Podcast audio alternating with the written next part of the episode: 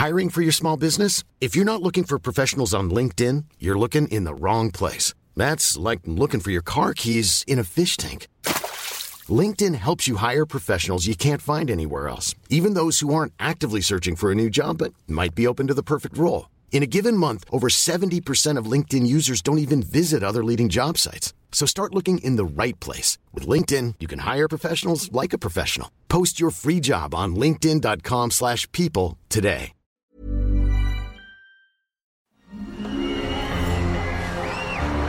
Arcadia Media. Elige tu lugar en este carrusel.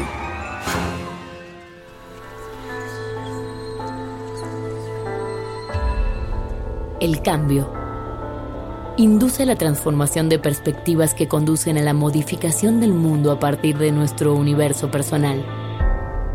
¿De dónde nace el impulso que detona ese cambio?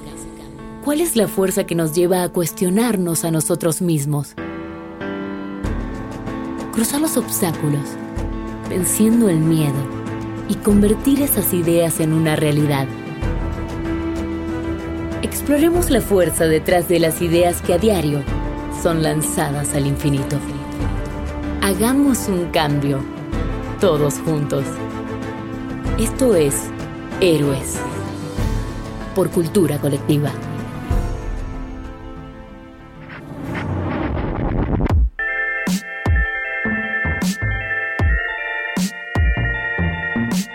Pues bienvenidos a otro episodio de Héroes. Hoy tenemos una persona muy especial y nada más escuchando su currículum van a darse cuenta. Tenemos a Guillermo Ruiz Esparza, que es originario de Aguascalientes. Realizó sus estudios como médico cirujano y licenciado de biociencias en, en el Tecnológico de Monterrey. Cuenta con estudios doctorales en nanomedicina y biotecnología en diferentes lugares de Estados Unidos y México. También estudió un postdoctorado en biodiseño, micro y nanotecnologías, así como biomateriales en Harvard Medical School y MIT. Además, dirige el Grupo de Investigación de Nanosistemas Moleculares dentro de la Visión Conjunta de Ciencias de la Salud y la Tecnología de Harvard Medical School y MIT. Debido a la pandemia también, fue llamado a dirigir uno de los Task Force en el área de M-Health Technologies y Fast Innovation. Además, es ganador de diversos premios como destaca en el Premio Nacional de la Juventud y es reconocido como uno de los 30 latinos más influyentes menores a 30 años según el Mundo Boston. Entonces, con esa introducción, bienvenido Guillermo al podcast. Es un gusto estar con ustedes. Eh, primero que nada, gracias por la, por la invitación. Eh, Luis, Jorge, encantadísimo. Y bueno, y para empezar fuerte, la verdad es que Guillermo nos contó varias cosas antes de entrar al podcast y, varias cosas que nos mandó. Y creo que hay una palabra que define tu vida, que es el tema de, del rechazo. Eh, y creo que enseguida toda la gente pensará que el rechazo es algo negativo, pero creo que a ti el rechazo te ha llevado a construir muchas cosas interesantes en tu vida. Entonces, ¿por qué no empezamos con, con digamos, este primer gran rechazo que tuviste eh, en tu vida? Claro, sí, no, definitivo. Ahora sí que el rechazo para mí ha sido un, un, motor para poder, en este caso, lograr muchas cosas. Siempre he tratado de que cada vez que hay un rechazo en mi vida, tratar de tener un, un regreso eh, cada vez que sea eh, mucho mejor. El primer rechazo que yo tuve fue muy temprano, cuando yo estaba todavía en la preparatoria. Eh, yo soy médico de formación, pero para llegar ahí eh, precisamente me costó algo de trabajo. Muchos no saben, muchos piensan que eh, yo el estar acá en, en, la Escuela de Medicina de Harvard siempre tuve un camino muy, muy recto, pero yo fui rechazado a la Escuela de Medicina. Empezando en México, yo apliqué, recuerdo muy bien, tenía muy, muy claro que yo quería ser médico, me gustaba mucho en este caso la Escuela de Medicina del Tecnológico de Monterrey, eh, aplico en este caso a la ciudad de Monterrey para poder irme para allá y pues no, no quedé. Eh, ¿Por qué no quedé? Eh, algunas razones, pues obviamente la competitividad, obviamente se necesitan muchas notas muy altas. Eh, yo te puedo decir que en la preparatoria nunca fui el mejor promedio ni nada por el estilo. era algo fiestero, pero al final del día, pues el no quedar ese gran rechazo pues también me, me marcó de cierta manera, pero puedo decir que fue el impulsor del cambio de mi carrera, por una razón. Porque mi familia, que yo siempre la, he tenido como mi base en todo lo que hago, eh, no me dejó caer en ese entonces. Recuerdo muy claramente que mi, padre me dice, ¿sabes qué? No quedaste en Monterrey, pero ¿tú qué quieres hacer? ¿Tú quieres ser médico? Yo he aplicado una ingeniería, que era ingeniería electrónica, que era una segunda opción que ya estaba aceptado y le dije, pues sí, sí quiero ser médico, pero pues ya no me aceptaron, eh, ni modo. Y esas palabras que dijeron mi papá, que nunca se van a olvidar, es de que no, o sea, tú debes de tratar de siempre seguir y buscar lo que te hace feliz. Vamos a ver cómo le hacemos, pero vamos a buscar otras opciones. Se dio la oportunidad de que de repente estaba abriendo la carrera de medicina en Chihuahua, en el TEC de Monterrey, mi papá me dice, no, hombre, ¿sabes qué? Vámonos a Chihuahua ahorita en carro, desde Aguascalientes manejando. Y yo digo, pues bueno, este, me dice, sí, chingue su madre, vámonos. Vamos a, tocar ahí la puerta de, de, la universidad y literal, eh, se está abriendo su oportunidad, es una carrera nueva que quizás no va a haber muchos aplicantes y quizás las, los promedios que están pidiendo no van a ser tan altos, entonces pues, puede ser que tú entres ahí final del día vamos a Chihuahua, me aceptan en la carrera. Definitivamente no era tan competitivo porque pues acababan de abrir. Y bueno, lo que son las cosas. Una semana antes de empezar clases en Chihuahua, eh, me llega una llamada de, Monterrey y me dicen, eh, ¿sabes qué, Guillermo? Se nos desocuparon unas plazas de gente que nos inscribió. Eh, ¿Te quieres transferir a Monterrey, iniciar tu carrera acá en vez de Campus Chihuahua? y al final del día sí lo hice. Me empecé en Monterrey, pero si no hubiera tenido ese empujoncito de mi familia, de que agarraron un día de que vamos manejando hasta Chihuahua y a tocar puertas, seguramente no, nunca hubiera sido médico. Oye, Guillermo, a mí algo que ahorita que lo comentas, ¿no? Con este tema que yo también me relaciono mucho, ¿no? A mí también, igual que mucha gente, la escuela y el estudio y el tener un promedio perfecto, pues no nada más en la prepa, sino en general se me dificultó.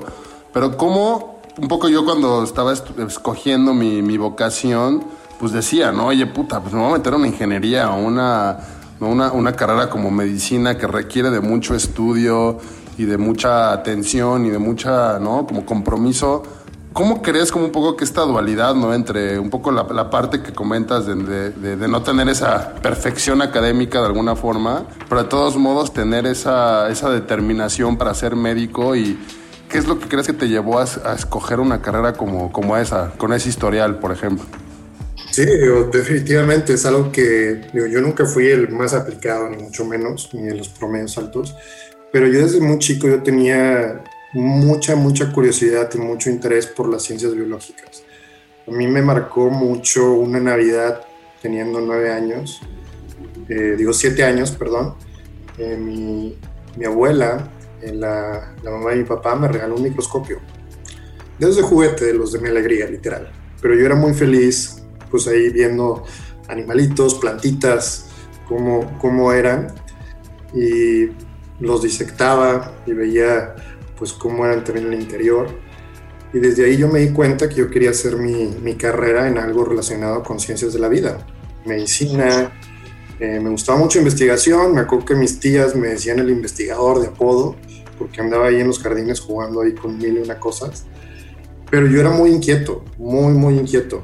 Yo no podía mantenerme quieto, yo batallaba muchísimo en la escuela.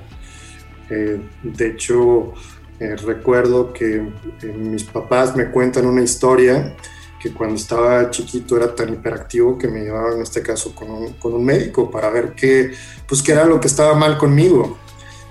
En, ese entonces eh, la medicina lo que hacía con, pues, con los niños hiperactivos les daba una famosa medicina llamada Ritalin, eh, que probablemente la, hayan escuchado.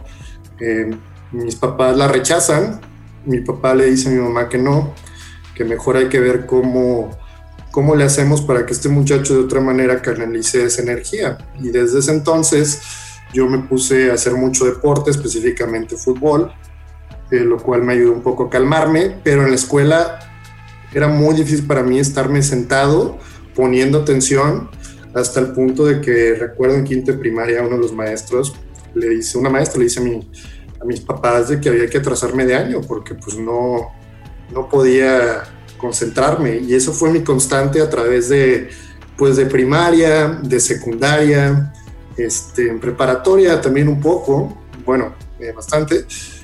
Y entrar a la universidad pues fue todo un reto que, que también ahorita se los platicaré.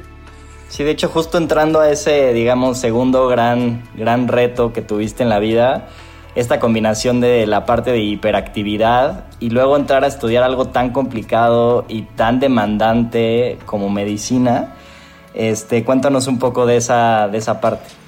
Sí, no, es algo eh, que fue, fue un shock para mí, porque si yo estaba en la prepa acostumbrado un poco a que no era tan bueno, no era tanta carga como cuando entré a medicina, entro a, a, la escuela con gente sumamente brillante que pues tenían también la paciencia de estar estudiando horas y horas, libros y libros, y yo no podía quedarme quieto ni 20 minutos en un libro. Entonces, al principio de, de la carrera de medicina, batallé muchísimo, pero yo estudié medicina por la curiosidad que tenía también de pues de entender un poco más de cómo es el funcionamiento del cuerpo humano, este tipo de cosas.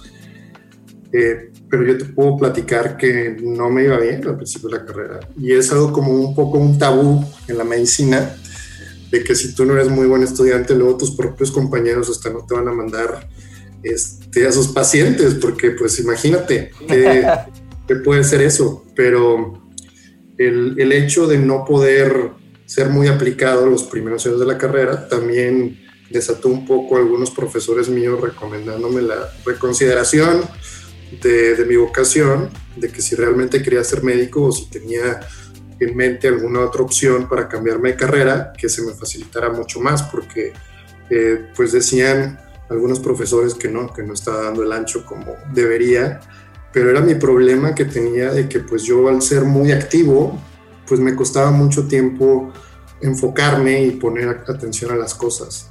Algo que me parece muy interesante es que hay veces que no es que no es que no estés en el lugar correcto, sino igual no, no has encontrado el ángulo correcto, ¿no? Y algo que me gustó mucho de tu historia es este, este profesor que te dice, oye, igual y el tema no es el, el tema del estudio de medicina, sino quizás es la investigación, quizás es cambiar o encontrar un ángulo diferente, ¿no? Y ahí es cuando cuando empezaste con todo el tema de investigación, ¿no? Sí, no, yo estaba, pues estaba sufriendo la carrera.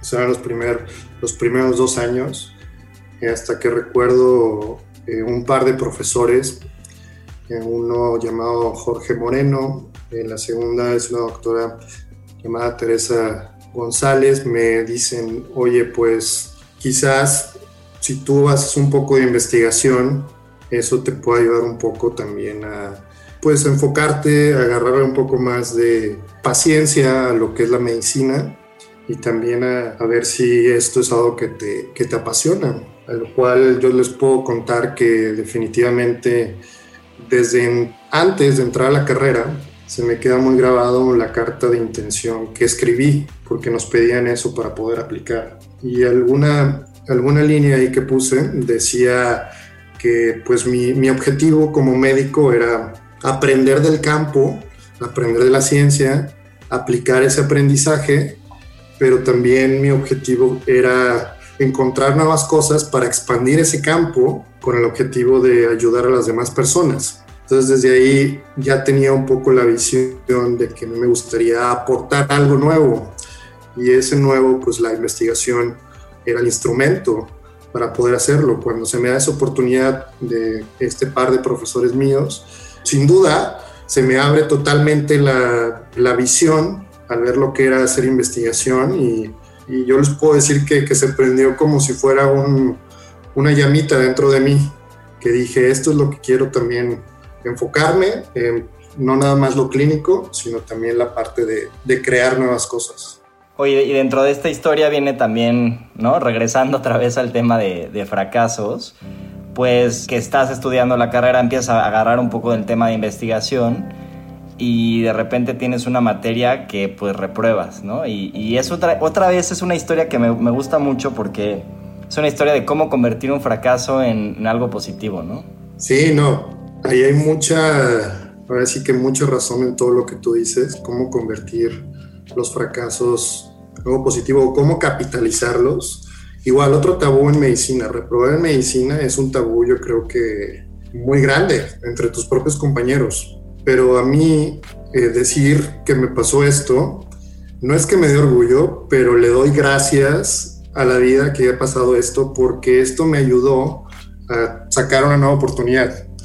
Básicamente, en el momento de que yo repruebo esa materia, pierdo una oportunidad súper importante en ese entonces, que era yo poder ir a estudiar a Houston un verano de investigación en un laboratorio muy, muy prestigioso.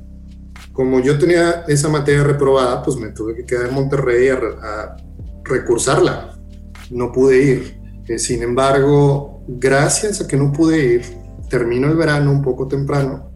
Me quedaba como un mes y medio antes de volver a entrar a, a clases y precisamente los, los doctores con los que me habían invitado a hacer investigación me dicen, oye, pues bueno, estás muy triste, me acuerdo que me deprimí y me dice, pues vamos a ver cómo le hacemos para mandarte a Houston, aunque tú he reprobado, porque me habían rechazado ese verano de investigación en, en Houston por obvias razones, y le hablan a un amigo que tenía en ese entonces un laboratorio de investigación en cardiología en el mismo hospital, mexicano, el doctor Guillermo Torremione, que en ese entonces él dirigía la división de insuficiencia cardíaca en el Hospital Metodista de Houston, y le dice, no, pues tenemos un estudiantito, le encanta la investigación, ojalá lo pueda recibir aunque sea un mes y medio.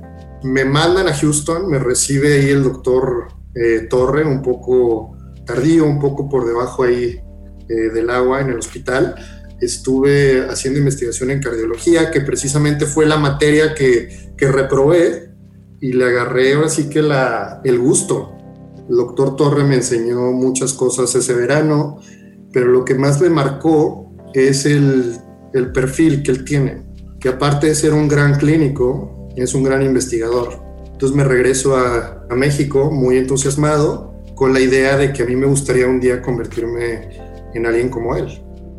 Y que creo que digo, se viene como un poco esta antesala con lo que nos estás contando y esta parte pues, creativa, ¿no? De que también dices como esta parte de aportar o de poder innovar en los campos que pues, de repente como investigador o, como médico, digo, hablando desde mi trinchera, pues es un poco difícil, ¿no? Decir cómo voy a hacer el cambio en una disciplina como la cardiología, ¿no?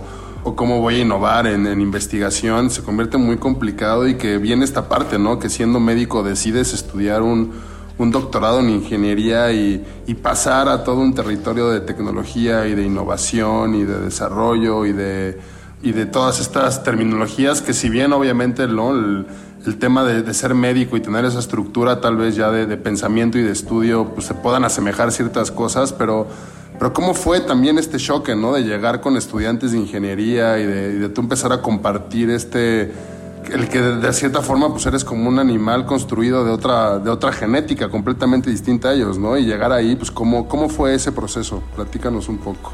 Eh, ahora sí que el siguiente paso fue una posibilidad de estudiar un doctorado por medio ahí de algún convenio que hizo el TEC de Monterrey con el Hospital Metodista de Houston.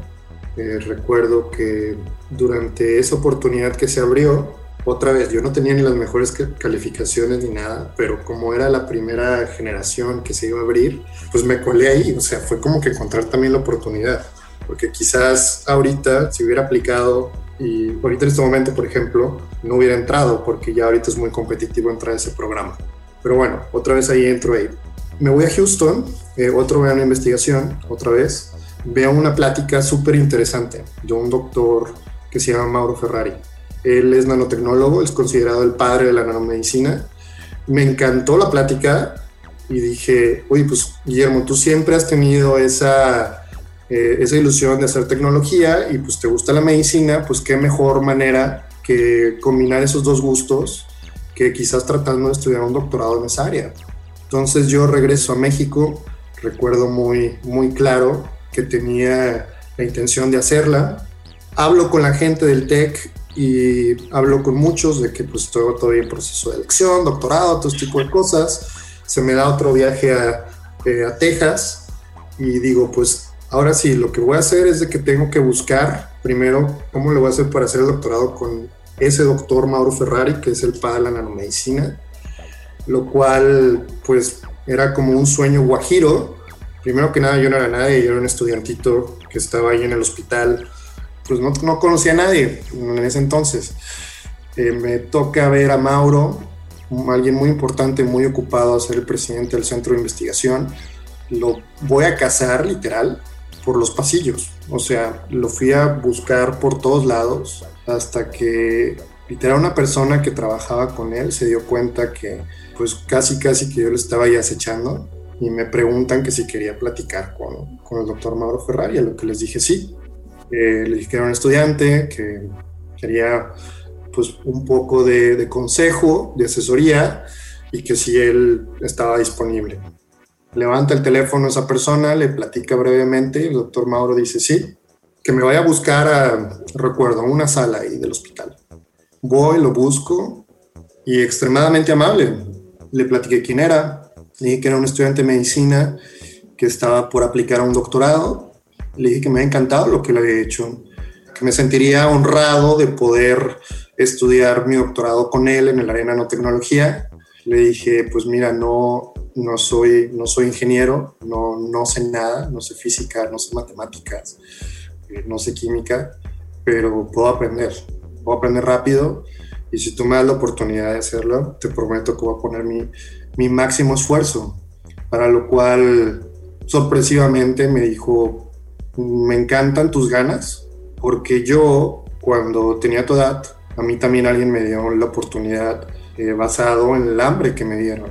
Si tú quieres ser nanotecnólogo y si tú quieres estar aquí con nosotros, pues para mí va a ser muy bueno tener a alguien que venga con una perspectiva un poco diferente, que es la medicina, pero lo único que te voy a pedir de favor es de que durante el doctorado no hagas nada de lo que estamos haciendo aquí. Quiero que hagas algo totalmente nuevo. Y pues bueno, ya nada más para terminar esta historia, regreso a México a decirles que, pues sí, quiero hacer un doctorado en, nanotecnología, en nanoingeniería. Toda la gente me dice, estás loco. O sea, es una, es una estupidez. O sea, ¿cómo un médico va a ir a estudiar un doctorado en ingeniería? No hace sentido. O sea, todo el mundo esperaba que yo fuera a, Houston a un doctorado en cardiología, en diabetes, en algo más tradicional para los médicos. Entonces, mucha gente pues no me bajaba de pendejo, me decían, este, este está desviando, se nos está yendo muy lejos, no sabe a, dónde va, se va a perder y seguramente pues no le va a ir muy bien. Entonces esto fue algo que me lo dijeron profesores, compañeros de medicina, amigos, mucha gente pues decía, ¿qué, qué chingado está haciendo este güey? Creo que algo que mencionas que me parece muy interesante es que siempre en el, en el, ser diferente y en la combinación de disciplinas es donde nacen las cosas como, digamos, extraordinarias o la innovación. O sea, por ejemplo, me recordó mucho la historia de Da Vinci, que, que Da Vinci a través del conocimiento del cuerpo humano o a través del conocimiento de la luz, es como empezó a innovar en sus pinturas. Entonces, no es como que tenía que ser mejor pintando en sí, sino quizás tenía que conocer otra ciencia o otra cosa para volverse mejor en lo que en lo que estaba haciendo, ¿no? Entonces, a mí me parece como, como una lección que, que tuviste en ese momento que quizás te salió como quizás por intuición y, desde el corazón, pero que te llevó a un lugar en el que posteriormente pasaste a, a que eso pues, fructificó en, en, innovaciones y resultados que, que, te empezaron a dar un reconocimiento muy especial, ¿no? En México y en general a nivel mundial, ¿no? Sí, no, definitivamente esa esa forma de no nada más encasillarte en un solo campo es algo que definitivamente eh, te puede llegar a definir, porque como tú decías, pues la innovación se puede encontrar desde diferentes ángulos. Y yo lo que siempre les digo, por ejemplo, a mis estudiantes, o que lo que digo es cuando hablo en algunas conferencias, es que la innovación se encuentra en la intersección de diferentes campos y al menos en mi caso, eh, pues fue un nicho el que yo encontré muy específico, donde los médicos pues regularmente no hablan el lenguaje de los ingenieros. Entonces les cuesta mucho trabajo crear nuevas tecnologías, innovar, aún así reconozcan los problemas que existen. Y, pero de todas maneras no saben qué hay ahí de tecnología, no saben qué, qué cosas podrían aplicar. Y en el caso de los ingenieros, lo que pasa es de que pues ellos no están en la práctica clínica diaria viendo al paciente y también eh, pues muchos no hablan el idioma médico, no saben de primera mano qué es lo que se necesita en la clínica y también les, les falta, eh, bueno, no tienen esa, esa oportunidad, entonces no, no pueden tan fácilmente innovar. Entonces lo que yo me enfoqué es como que en esa intersección entre ambos mundos, hablar el lenguaje tanto ingenieril como, eh, como médico para poder eh, innovar en, en, ambas áreas. Y eso se ha convertido en mi fuerte. Oye, y ahí encuentras un, un tema muy particular, ¿no? Que, que estaba leyendo sobre la insuficiencia, ¿cómo es? Insuficiencia cardíaca, ¿no? Exacto. Que es una de las enfermedades que más le cuestan al sistema de salud y de las que pues hay pocas formas de, de ayudar a los pacientes, ¿no? Y, ahí es donde viene mucho de, lo, de la innovación y reconocimiento, ¿no? Si nos podrías contar de, de todo eso que, que, que, has desarrollado, estaría buenísimo. Sí, no, les platico. Yo entro a mi doctorado, fue algo que, como les dije, el doctor Mauro Ferrari me dijo, quiero que hagas algo nuevo. En ese entonces el campo de nanomedicina estaba muy enfocado lo que era cáncer, haciendo en este caso terapias con nanopartículas que dirigieran medicamento a los tumores. Y en ese entonces, pues yo digo, pues si no, si no me voy a enfocar en lo que todo el mundo hace, pues ¿en qué me voy a enfocar? Recuerdo muy bien cuando era estudiante de medicina, una de las cosas que me marcó es ver a los pacientes que precisamente tenían insuficiencia cardíaca. Es la enfermedad, pues la número uno a nivel mundial en hospitalizaciones, la más cara del sistema de salud global, eh, inclusive en su etapa crónica, crítica, mata más personas que todos los cánceres combinados. Y tienes un, una serie de terapias que son más bien de mantenimiento o hasta paliativas. Sin embargo, no existe ninguna cura. La única cura es el trasplante de, corazón, pero aún así son muy pocos los que hay. Entonces, yo al tener esta experiencia de primera mano con el doctor Guillermo Torremione y al estar ya aceptado con el doctor Mauro Ferrari en el doctorado, eh, se me ocurre pues ir a hablar con el doctor Torre, irle a plantear de que estaban todas estas nanotecnologías que se habían utilizado para cáncer y que me gustaría mucho tratar de innovar y crear la primera nanotecnología para insuficiencia cardíaca, algo que en ese entonces no, no se había hecho. Le interesa mucho, eh, recuerdo que él, muy abierto a la postre, el doctor Guillermo Torremiones se convierte en mi asesor doctoral, junto con el doctor Mauro Ferrari, y ahí es cuando empiezo a crear. Sin embargo, les platico un poco de que pues fue un proyecto muy retador. Muchos investigadores del Hospital Metodista de Houston, pues ya establecidos, directores de varios laboratorios, eh, ahora sí que con toda la, pues con toda la responsabilidad que ellos tenían también a cierta forma de ser mentores, muchos se me acercaban, no de una forma mala vibra, sino más bien diciéndome de que reconsiderara pensar mi tesis en otra cosa pues más fácil o que ya se hubiera hecho, por ejemplo, en cáncer, porque lo que yo estaba proponiendo era algo muy difícil, que no sabía si iba a funcionar y que si no funcionaba, pues no me iba a graduar, iba a fracasar y pues no iba a tener doctorado. Entonces ellos me lo decían de una manera eh, no tanto para desanimarme, sino más bien interesada en, en mi bien. Al final del día, pues fue duro, porque yo recuerdo que yo era el estudiante más burro al principio del doctorado, porque pues yo no sabía nada de nanotecnología, yo venía de medicina, todos los demás estudiantes doctorales tenían ya maestrías en nanoingeniería, ingenieros desde la universidad, entonces yo era el atrasado, o sea, tenía esa etiqueta de ser el, el atrasado. Eh, las defensas de tesis o las, las reuniones de tesis con mi comité, cada seis meses, cada año, las sufría porque pues ellos se daban cuenta del avance de los demás estudiantes y yo al tener un proyecto muy retador, pues yo estaba avanzando muy, muy lentamente. O hasta los primeros veces, pues inclusive fracasando, no, no tenía resultados. Eh, sin embargo, ahí eh, fue un, golpe de timón, empezamos a tener buenos resultados, ya después de casi, casi que en el último año de mi doctorado, donde diseñamos eh, la primera nanotecnología a base de nanopartículas, que como si fuera un misil, literal, tú lo pones en el cuerpo y puede direccionar la nanopartícula al corazón para entregar, en este caso, medicamentos o agentes diagnósticos en, la insuficiencia cardíaca, lo cual fue una, una innovación muy interesante porque en esta rama durante las pasadas 3, 4 décadas no ha habido nada nuevo. Entonces esto nos abre un poco el, el campo para empezar a diseñar nuevas terapias basado en entregar cosas como inclusive genes para regenerar el corazón, medicamentos para que sean mucho más potentes y hasta para generar nuevos agentes diagnósticos. Pero fue muy, eh, muy interesante y ahí es donde viene otra parte de, de, la historia, donde después de, de lograr esto, eh, se publica un artículo científico, el cual fue eh, pues el primero de su tipo, en este caso en la revista de insuficiencia cardíaca más, más prestigiosa.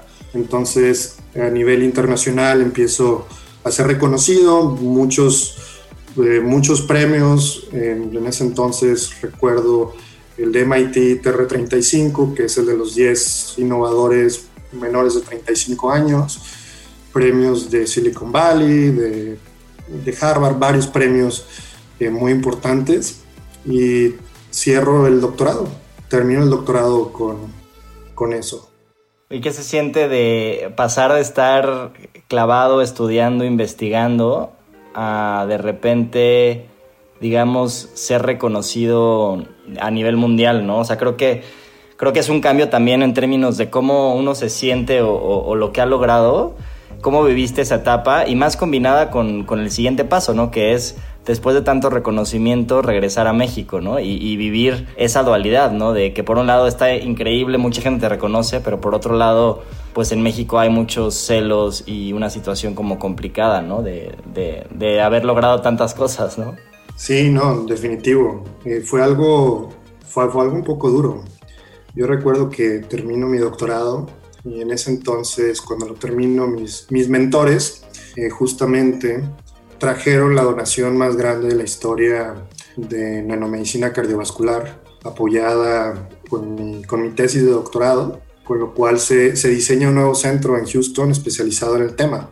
Eh, pero sin embargo yo me regreso a México porque a mí me faltaban dos años de medicina, había dejado inconclusa la carrera, regreso a terminar esos dos años y también a hacer investigación.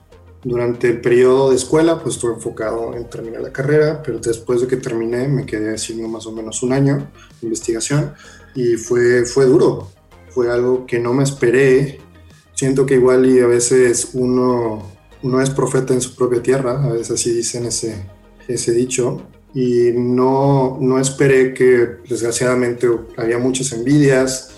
Yo era, pues estaba muy joven, tenía unos 24 años en ese entonces no tenía la, quizás la malicia en el sentido de que pues tenía que ser un poco más, pues más cuidadoso con, con las personas. Yo llegué muy, recuerdo que me dijeron mis padres, tienes que llegar a México pero súper humilde. Tú vas a llegar a ser un estudiante, olvídate de todo lo que hiciste en Houston, de los premios, y tú llegas a la escuela como cualquier otro. Entonces yo traté de no ni presumir ni nada por el estilo, pero, pero recuerdo muy bien que pues seguía saliendo las noticias, o en las revistas, o seguía ganando inclusive premios durante ese entonces en México, y eso levantó pues mucho celo en muchos, mucha gente con la que trabajaba, muchos investigadores, que nunca se me va a quedar grabado, que pues a veces llegaban, ni siquiera me saludaban, a la hora de la comida, pues obviamente ni siquiera me juntaban para irse a comer con, conmigo. Sé que ahí estaban eh, casi, casi que era su tema de conversación, hablando de mí, desgraciadamente por lo que me decían algunos de los otros estudiantes que sí estaban presentes. Y pues yo estaba un poco pues solo, eh, aislado. Traté de hacer algunas cosas, no las pude hacer, desgraciadamente. Fue un ambiente muy, muy pesado. Y en ese entonces yo recuerdo que yo tenía un sueño, que era irme a MIT. Yo decía, qué mejor paso que el siguiente tratar de ir a MIT a aprender cosas nuevas. Había una oportunidad de un programa que se creó con México, el MIT. Aplico a ese programa con todas las credenciales de haber estudiado un doctorado en, el área y de pues haber tener la oportunidad de quizás hacer un muy buen papel y pues me rechazaron. Y yo me quedé así como que pues no entendí mucho porque hasta la fecha no entiendo mucho por qué me rechazaron. Luego me di cuenta cómo se estructuró el programa y cómo a quién mandaron todo eso y pues pues bueno, fue algo que no, no pude controlar y quizás así eran las cosas en México. Sin embargo, pues no, eh, las cosas de la vida, como son a veces, yo había conocido a un investigador que se llama Ali Kadam una vez que fue a, a, dar una plática al Hospital Metodista de Houston, un investigador de Harvard y de MIT, que trabajaba en esta división que es conjunta entre ambas universidades. En ese entonces me, me tocó platicar con él brevemente y en ese entonces ya había como que establecido por email alguna, alguna relación.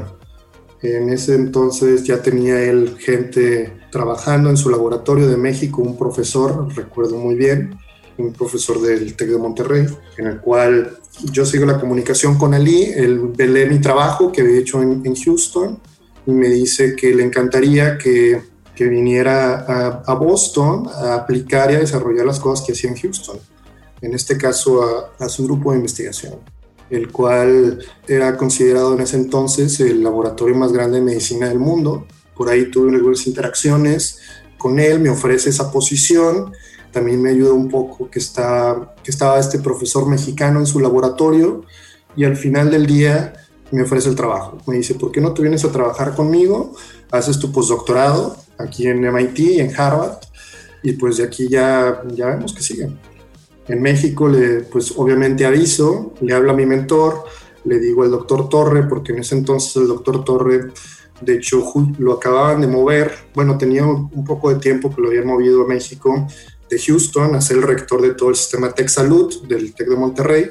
Se corre un poco el rumor ahí en el centro de investigación que me iba a ir para Harvard, MIT, y empiezan ahí los, pues los celos, tristemente.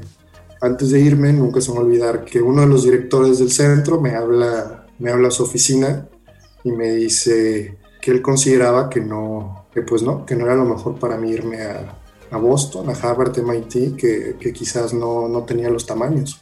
Algo que pues a mí me dio mucho, pues me dio mucho enojo, mucho, mucho enojo. Yo creo que eso, en vez de quitarme las ganas, me dio mucho más energía y mucho más coraje de, querer demostrar lo contrario, de que si ya lo había hecho alguna vez en Houston, pues ¿por qué no podía hacerlo otra vez eh, ahora en, pues en las grandes ligas, en Harvard, MIT? Y así fue como pues decidirme a, a Boston. Y creo que digo, para, para ir un poco cerrando, pero hay algo importante que yo no quisiera dejar, que es este dos cositas, ¿no? Y voy a intentar cerrar como un poco dos preguntas ahorita, que es cómo ya después de este proceso, ¿no? De estudiar en el MIT, de todo lo que haces, y que creas un equipo de investigación dentro de esa universidad que entiendo está compuesto en su mayoría de mexicanos y ahora te toca a ti, ¿no? Como ser la persona que escoge y que lleva y que llega gente a trabajar para allá. ¿Cómo fue ese proceso? Y algo bien importante que me gusta mucho en lo que estuvimos platicando previamente y lo que nos, nos enviaste es ¿qué es lo que quieres lograr? O sea, ¿qué, ¿qué, a final de cuentas para toda la gente allá que igual no toda esta parte de nanotecnología no es como, como abrir el cofre del coche y que lo ves y dices, puta, pues a qué le muevo, cabrón. O sea, no tengo ni idea de qué es esto ni, ni, qué funciona. ¿Qué es lo que tú quieres lograr, no? Con todo lo que has hecho y todos los caminos y los rechazos con los que has luchado y platícanos un poco, ¿no? ¿Qué es ese legado y hacia dónde quieres llevar toda esta misión? Sí, no, digo, mi, mi legado principalmente me gustaría fuera trascender. Esa ha sido mi, mi palabra favorita o mi mantra de vida y que yo espero que por medio de mis tecnologías, lo que diseño, eh, se pueda lograr. al final del día, lo que yo hice aquí en Boston o lo que he estado haciendo últimamente ha sido algo muy, eh, muy aplicado a tecnologías médicas, no tanto investigación básica en ese sentido, pero sí, digo, trascender. Si te platico cuando llegué aquí a Boston, eh, rápidamente, llego con este doctor Ali Kadam todo un genio, considerado el, el, investigador más exitoso en medicina aquí en Harvard y MIT, y otra vez este, aprender desde cero. Es el mentor más duro que he tenido en mi vida, el cual pues básicamente me, me deshizo y me volvió a hacer. Todo lo que yo había aprendido en Houston y en México me hizo volver a reaprenderlo de otra forma. Me hizo mil veces mejor a lo que yo era en el pasado era un doctor sumamente demandante, del que igual me, me, hablaba a las 4 de la mañana o para gritarme o para pedirme algo a primera hora, en un trato sumamente duro. Eh, me da la responsabilidad de dirigir uno de los cinco grupos del centro, porque el centro era muy grande, el laboratorio es 150 personas, estaba dividido en cinco grupos, se crea un nuevo grupo, el que dirijo, tengo alrededor de unas 20 personas a mi cargo, en el cual desarrollamos eh, un montón de tecnologías muy, muy relevantes en el tema de nanosensores, ingeniería de tejidos artificiales, eh, nanomateriales, pero porque él me llevó a mi límite me, llevó a diversificarme y hoy en día lo que yo aprendí en Houston es nada más una pequeña parte de todo lo demás que aprendí aquí. Y sin esa presión que, que él tuvo en mí, pues quizás no, no fuera el que soy hoy, porque me hizo madurar de una manera increíble. Igual, ese, ese, entonces yo seguía un poco como que en la cúspide, ganando muchos premios en ese entonces, hasta que de repente un día Lee nos dice, ¿sabes qué? Me voy a California me ofrecieron una posición para volverme director de un centro de, nanotecnología en la Universidad de California. Vénganse todos conmigo. Yo recuerdo que ahí pues le dije que no. Le dije que lo pensé mucho. Eh, la verdad, yo estaba deprimido en ese entonces, estaba sobretrabajado de todas las cosas que, que estaba viviendo con él, porque pues el trato con él era muy duro hacia nosotros. que no teníamos tiempo de nada, al coste de todo mi vida personal, este, emocionalmente estaba exhausto, dije, tengo que tener un, alto. Eh, se va, le dije que no y dije, pues bueno, me voy a buscar ahora la vida, ya tengo las credenciales, vamos a ver si puedo hacer algo con las credenciales. Entonces, pues de un día estar, se puede decir, súper productivo en la cima, siguiente día me quedo sin trabajo, me quedo sin chamba. Y, y yo, yo me quedo pensando de que, pues bueno, quizás luego, mañana va a conseguir un trabajo. Y pues no, no, no fue así. Salgo de ese laboratorio, estoy fuera de Harvard, estoy fuera de MIT. Esto muy pocos lo saben, porque muchos piensan, me ven ahorita muy bien y piensan que todo ha sido fácil, pero no. Me quedo en Boston y voy a pedir una oportunidad el que era el director de toda la división de Ciencias de la Salud y Tecnología. Y le digo al doctor Bombentre que pues me gustaría, se llama el doctor Joseph Bombentre, él es el director, le digo que a mí me gustaría pues tener una oportunidad y seguir, seguir aportando. Eh, me rechaza, me dice que no, que no se puede dar esta oportunidad, desgraciadamente no hay ninguna posición. Me quedo varios meses sin trabajo en Boston, tratando de picar piedra, ahí mismo insistiendo que se me dé una oportunidad. Me acabo mis ahorros, literal. Llegó un punto que literal me, me quedé inclusive sin lugar donde vivir. Me acuerdo durmiendo en los pasillos de la escuela de medicina, ahí de Harvard es algo que muy pocos saben, porque muchos me ven y dicen, no, este güey eh, la hizo en grande y siempre fue fácil, y, pero pues nadie sabe esto.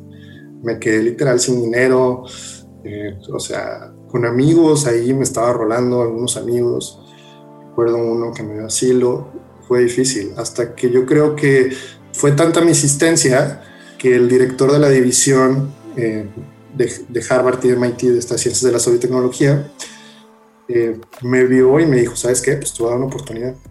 Regresa.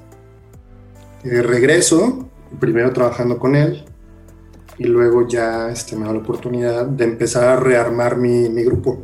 Y así es como inicié mi propio grupo de investigación o el grupo de nanosistemas moleculares, en el cual recluté pues muchos de mis viejos estudiantes del pasado laboratorio eh, para irlo armando poco a poco en la actualidad, el 90% de los que tenemos en el grupo son mexicanos. Armé un programa con México, en el cual estos últimos cuatro años hemos recibido alrededor de 40, 400 mexicanos. Eh, de hecho, nuestra isla o nuestro espacio, ahí muchos la apodan Little Mexico, como si fuera Little Italy. dicen Little Mexico ahí en los pasillos de, de Harvard, porque pues está plagado de mexicanos. Casi, casi que les pedimos pasaporte para entrar. Y poco a poco ahí mi relación con el director de la división fue, pues fue haciéndose muy buena, el mismo que me dio la, eh, otra vez la, la, oportunidad. Y terminamos, eh, de hecho, haciendo una empresa juntos de nanotecnología. Actualmente es mi socio, en el cual eh, pues ahí vamos, estamos tratando de llevar varias de las tecnologías al mercado, hemos estado haciendo varias cosas en China, en Suecia, en Estados Unidos, en Latinoamérica, en varios sitios ya del mundo por medio de esta empresa. Y al final del día el doctor Joseph Boventre se convirtió en un gran mentor para mí, porque él me, me enseñó mucho esta parte de cómo llevar la innovación de laboratorio a, a, las empresas, cómo hacer un negocio, cómo hacer una empresa de tecnología, cómo levantar capital, cómo hablar con los inversionistas, algo que pues no lo aprendes como médico ni tampoco como investigador.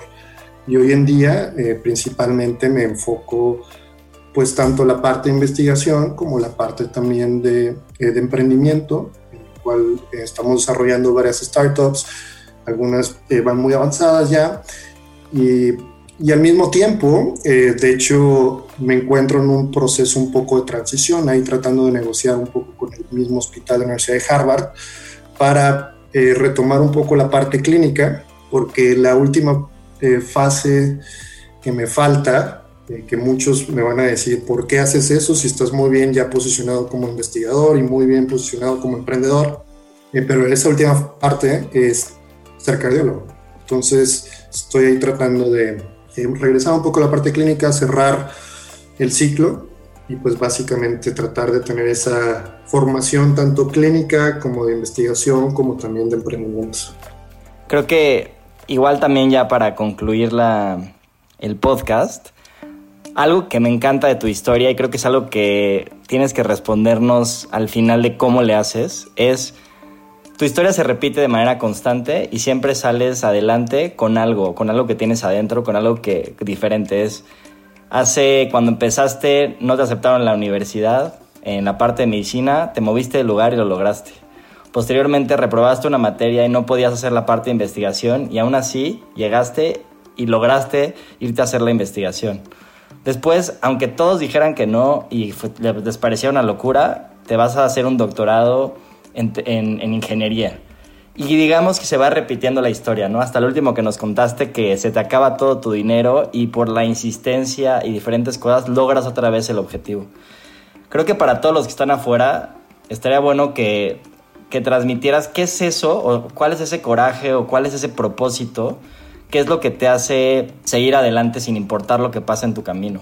Creo que eso es algo que, que sería interesante que la gente lo conociera y lo pudiéramos, lo pudieras compartir para cerrar ya el podcast.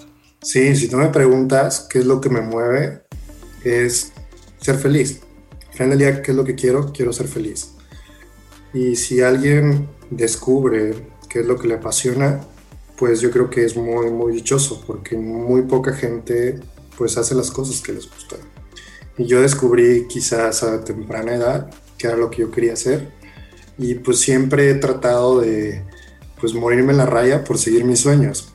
Si tú quieres igual y pues arriesgando muchas cosas, pero al final del día esa también hambre de trascender, de ser feliz sirviendo a los demás y que yo sé que tengo una hipoteca global.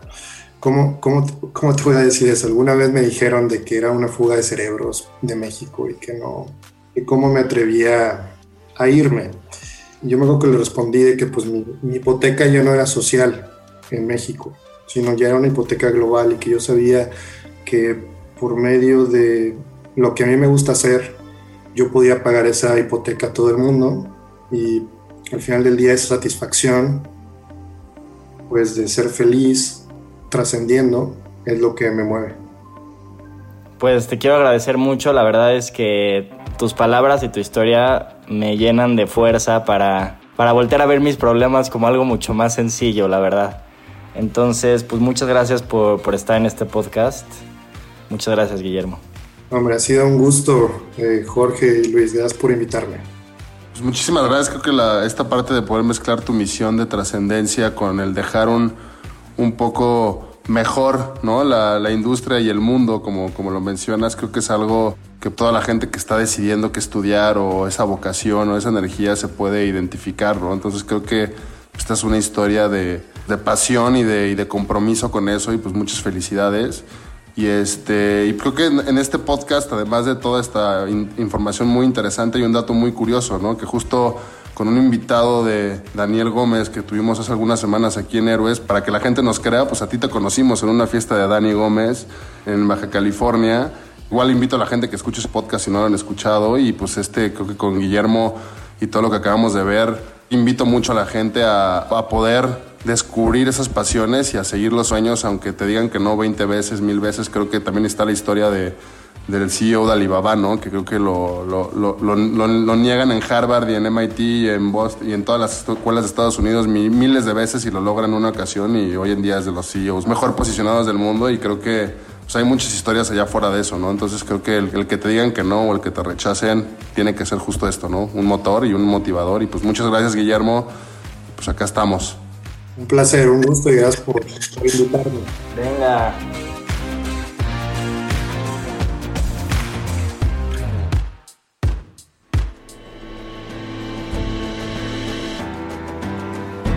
La última pregunta y la más importante es la que te haces a ti mismo. ¿Cuál es la diferencia entre la historia que acabas de escuchar y la tuya? Nada es imposible. Atrévete a ser diferente y sé el héroe de tu propia historia. Héroes por cultura colectiva. Con Luis Andrés Enríquez y Jorge del Villar. Diseño de audio, Edwin Irigoyen. Música original de Claudio Trejo Hernández. Producido por Luis Eduardo Castillo en Webback Audio. Arcadia Media.